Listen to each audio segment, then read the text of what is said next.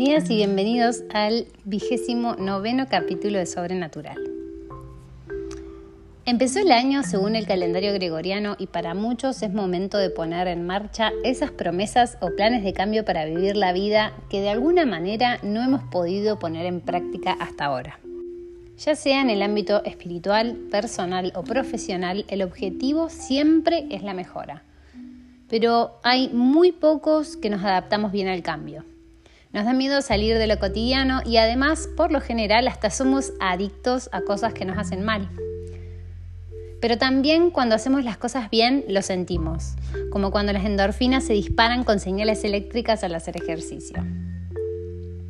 La diferencia entre donde estás hoy y donde querés llegar está en la disciplina, ley y me pareció la mejor manera de traer a la mesa este fenómeno del auto boicot al que tendemos casi por naturaleza.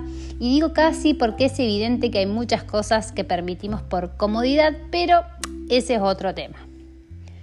Muchos vivimos una buena parte de nuestras vidas queriendo hacer algo que ni siquiera nos interesa o hace bien, con tal de satisfacer las necesidades del clan, dejando muchos gustos y hasta sueños en el diván.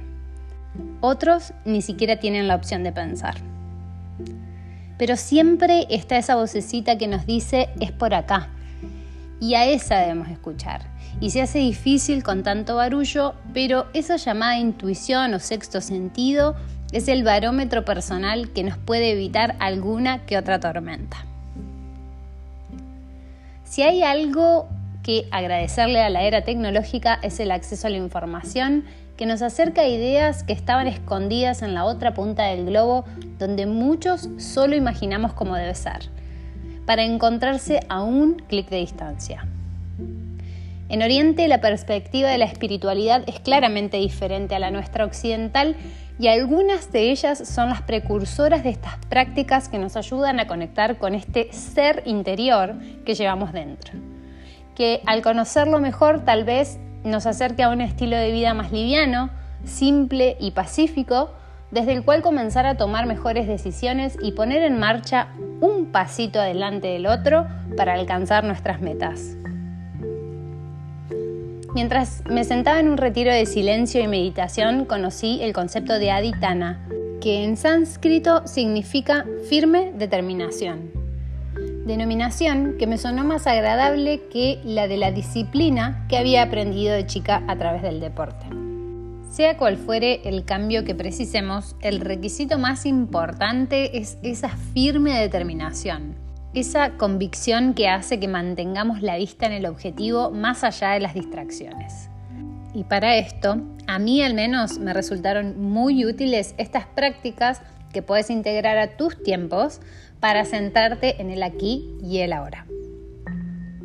Una forma iniciadora sería la contemplación, que es el mero acto de la observación a través de los sentidos del momento presente. Es una observación detenida y atenta de la realidad.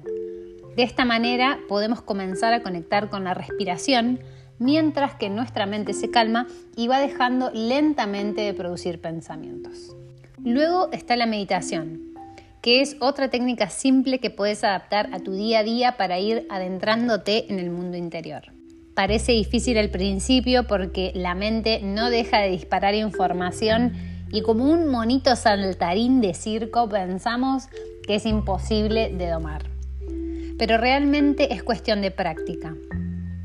De a poco vamos enfocándonos en el aquí y el ahora, en el entrar y salir del aire, para experimentar completamente el presente.